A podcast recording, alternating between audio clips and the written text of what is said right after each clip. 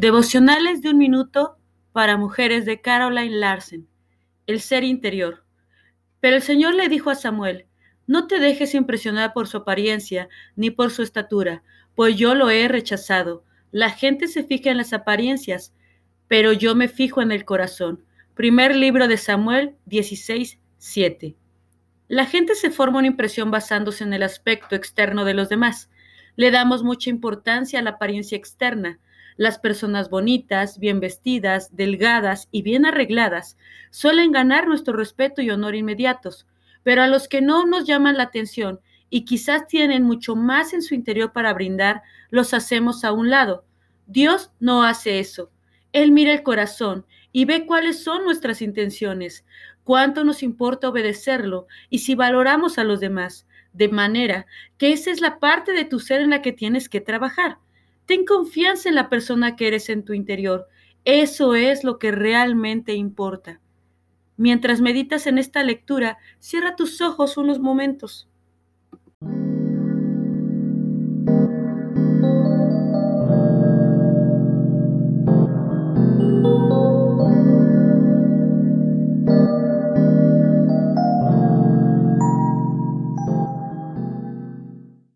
Una madre conforma al corazón de Dios, de Elizabeth George.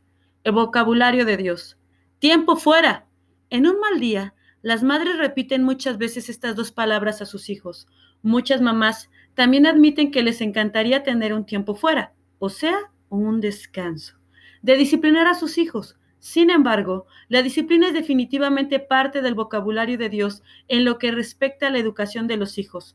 Proverbios 3:12 dice, porque el Señor disciplina a los que ama, como corrige un padre a su hijo querido. Proverbios 22, 6. Instruye al niño en el camino correcto y aún en su vejez no lo abandonará.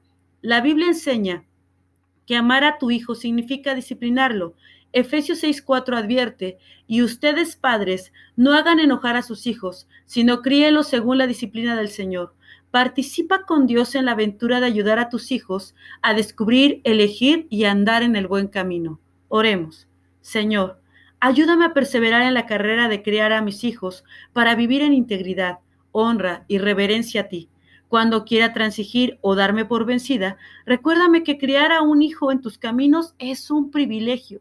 Gracias por tu fortaleza y tu guía en esta gran aventura. Amén. Cuando puedas te pedimos que abras tu Biblia en el Salmo 100, versículos 3 al 4. Reconoced que Jehová es Dios, Él nos hizo y no nosotros a nosotros mismos. Pueblo suyo somos y ovejas de su prado. Entrad por sus puertas con acción de gracias, por sus atrios con alabanza. Alabadle, bendecid su nombre. Subraya esta cita en tu Biblia y recuerda, alaben el nombre del Señor y denle gracias en todo tiempo. Esperamos que haya sido de bendición para tu vida. Saludos.